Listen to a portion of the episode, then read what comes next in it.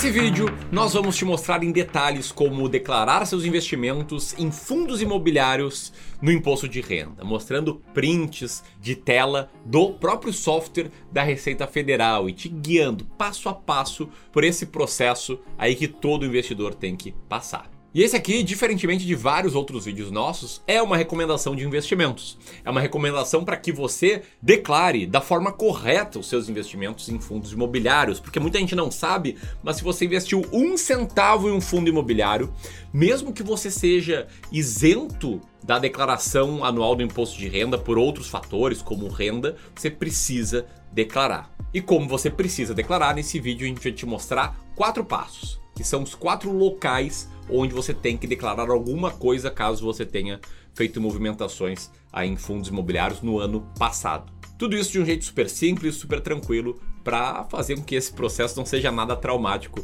para você. Beleza? Então, enquanto toca a vinheta, deixa o teu like aqui no vídeo, te inscreve, aperta no sino se esse vídeo aí te ajudar, para que você uh, seja notificado a cada vídeo novo e vamos que vamos.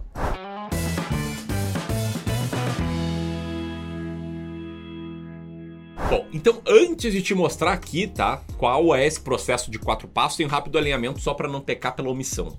Se você investiu um centavo em fundos imobiliários, você tem que declarar eles, tá? E declarar é diferente de pagar. Tem gente que fica indignada, né? Como assim investir e tal, já tem que pagar e tal. Não, não é pagar, é declarar. É avisar para a Receita. Ó, Receita, eu tenho esses ativos aqui, eu recebi esses dividendos aqui, eu vendi com lucro aqui, vendi com prejuízo a colar. Entendeu? Esse tipo de coisa. Está avisando a Receita. E declarar não é a mesma coisa que pagar. Agora sim, José, puxa aí o processo. Qual é o primeiro passo desse processo, que é um passo a passo simples? Vamos lá. Primeiro, talvez seja mais complexo, né? Diz aí. Bom, o primeiro passo é o planejamento da declaração, né? É você obter as informações que você vai precisar para declarar os seus investimentos em fundos imobiliários. E aqui você vai precisar de duas coisas principais. A primeira delas é obter o informe de rendimentos da administ... administradora.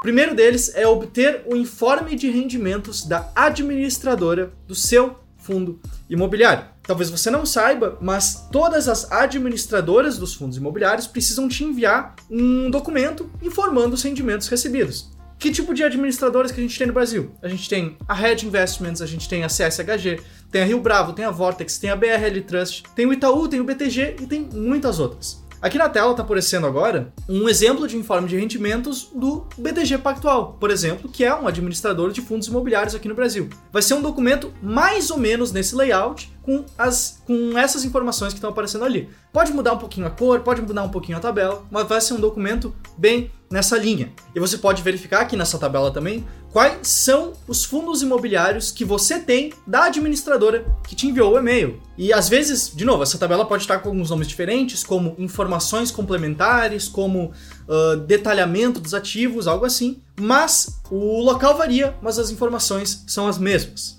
E, além disso, além do informe de rendimentos, você também vai precisar do custo de aquisição dos seus fundos imobiliários até as compras realizadas, né? até o dia 31 do 12 de 2020. O conhecido preço médio de cada um dos seus fundos imobiliários, né? que seria o custo de aquisição que você colocou lá no home broker, mais, enfim, as corretagens, liquidações, emolumentos, os custos da aquisição de fato. Beleza, você conseguiu todas as informações, organizou ali os informes, tem certinho o custo de aquisição de cada fundo imobiliário. E aí, qual o segundo passo? Segundo passo é declarar os rendimentos isentos e não tributáveis.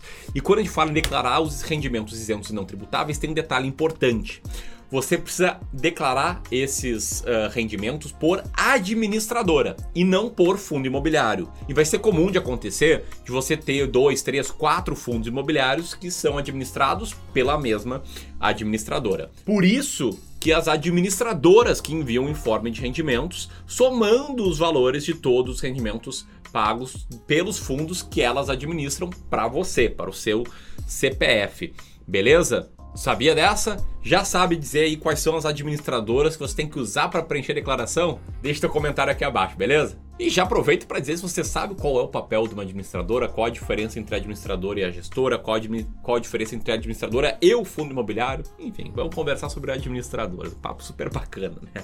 Então vamos lá. Nesse caso, você precisa ir até a aba de rendimentos isentos e não tributáveis, tá? No software da Receita Federal. E aí você vai na seção 26 outros, outros rendimentos isentos e não tributáveis. E aí você coloca o CNPJ e o nome da fonte pagadora. Lembrando que a fonte pagadora é a administradora. E aí você preenche também uma breve descrição do tipo recebimento de rendimentos de fundos imobiliários. E coloca na parte financeira, na parte de indicar os valores, o mesmo valor indicado no informe de rendimentos. Então, nesse exemplo aqui desse informe aí do BTG Pactual, o valor é esse aqui de R$ 167,41. E aí, para deixar isso aqui o mais claro possível, deixa eu te mostrar como é que fica no programa, tá?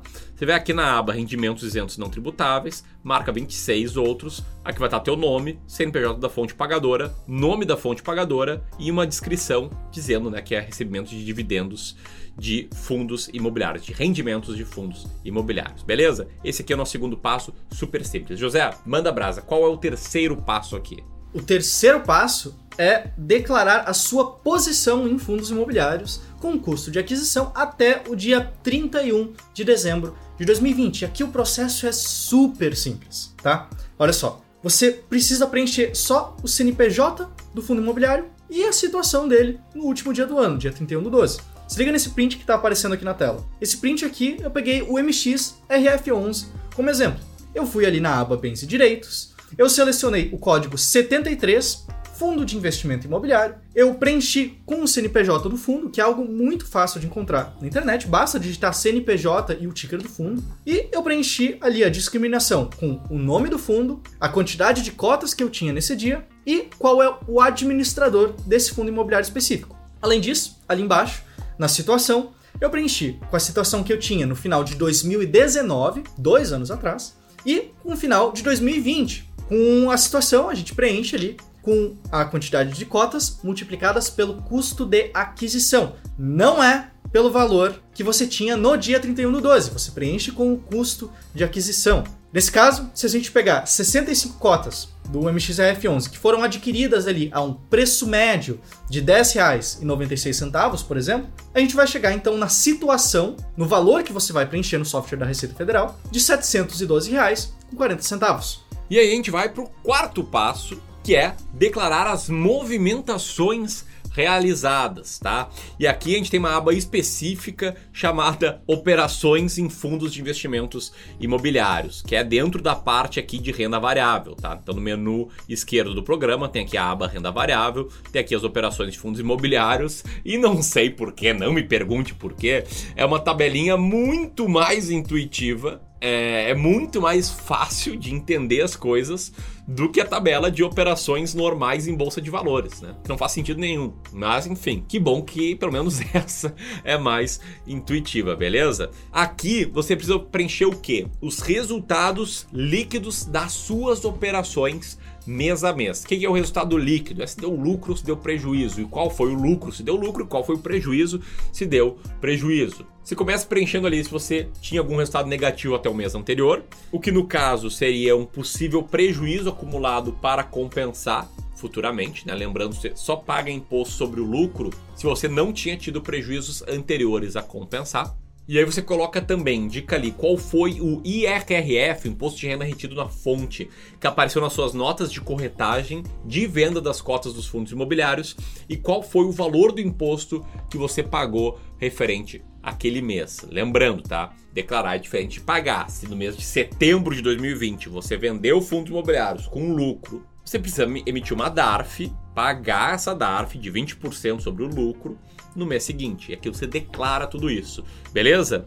É por conta dessa parte da declaração que a gente sempre, mas sempre diz que comprar ativos é o primeiro passo da vida do investidor. É o passo que todo mundo mais se interessa, né? Todo mundo quer saber quais são os melhores fundos imobiliários, quais são as melhores ações, qual é o melhor isso, qual é o melhor aquilo. Mas a gestão da sua carteira, o que vem depois disso, também é muito, mas muito importante.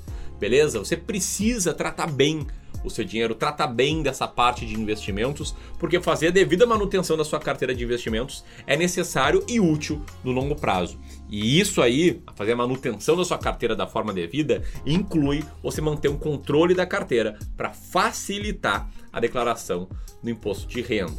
E essa parte aqui é tão importante, mas tão importante que a gente quis ir além aqui no Clube do Valor. A gente chamou a Ju, aqui do time de investimento, a gente chamou o Nicolas, que atende nossos clientes, e eles montaram uma aula fantástica, completa, sobre a declaração de investimentos em renda variável no imposto de renda. Então você vai ver algumas coisas que você viu aqui, mas vai ver muito mais do que isso. Numa aula única, concisa, eles são muito bons no que eles falam. Eu apareço lá introduzindo, né, porque eles são meus colegas aqui no Clube do Valor. E aí essa aula, como ela vai além, é uma aula até mais longa, ela não tá aqui no YouTube abertamente, tá? Ela tá só para quem se inscrever. A inscrição é gratuita, você pode apertar aqui para se inscrever. Mas se eu fosse você, tivesse que declarar, poxa, na verdade eu tenho. e aliás, eu vou fazer exatamente isso, vou lá me inscrever na aula, entender lá as orientações da Ju e do Nicolas e pau na máquina, vai estar tá tudo certo aí na minha declaração. Se eu fosse você, não deixaria passar de lado. Essa aula, pô, poderia ser vendida, a gente poderia fazer um curso de imposto de renda. A gente decidiu fazer um aulão gratuito para impactar mais e mais pessoas. Beleza? Ou seja, o que a gente viu até agora? A gente viu que você precisa declarar em quatro locais diferentes. Você precisa, primeiro, ir em rendimentos isentos e declarar os rendimentos recebidos por administrador, né? quais foram os recebidos por cada fonte pagadora, por cada administradora de fundos imobiliários. Você precisa declarar na aba Bens e Direitos qual era a sua posição em fundos imobiliários, qual era a situação da sua posição de fundos imobiliários ali no final de 2020. Você precisa declarar os resultados líquidos das operações que você fez, ali no menu renda variável, na aba Operações Fundos de Investimento Imobiliário, e a gente ainda tem mais um local para declarar, tem mais um que a gente guardou aqui para o final do vídeo, que é o seguinte, tá? Caso você tenha direito de recebimento ou valores em trânsito, ou seja, se você já tinha o direito de receber um valor de fundo imobiliário mas que até o fim de 2020 ainda não tinha sido recebido, que é, por exemplo, um caso de um fundo imobiliário que disse vou pagar dividendos, mas não vou pagar agora em dezembro, vou pagar em janeiro, por exemplo. Aí iria aparecer ali um direito de recebimento, um valor em trânsito, um valor que você vai receber no futuro, mas que ainda não recebeu. Nesse caso, onde que você declara isso? Você declara na aba Bens e Direitos, e você sim também precisa declarar esses rendimentos. O que, que é isso? Por que bens e direitos? Porque é um direito que você tem de receber esse valor no futuro. Então você vai entrar ali na aba Bens e Direitos, vai selecionar a opção 99 Outros bens e direitos, dado que ele não se aplica a nenhuma outra opção ali no menu da receita, vai preencher a discriminação algo como rendimentos de fundos imobiliários a serem recebidos no futuro e vai colocar o valor que está aparecendo no seu informe de rendimentos. Simples assim, sem nenhum mistério. Então, é isso, tá? Espero que você tenha curtido esse vídeo. Se você quiser ir além e ter acesso ao aulão completo, que é gratuito, vai botar o link aqui. E se você quiser ajudar outras pessoas a ir além, seus parentes, seus amigos, que você sabe que investem aí em fundos imobiliários, compartilhe esse vídeo com eles. Compartilhar sem importar, você vai estar ajudando eles. E vai estar aí reconhecendo nosso trabalho aí, que foi trabalhoso fazer um vídeo desse. Tamo junto? Valeu, abração, até mais. Até mais.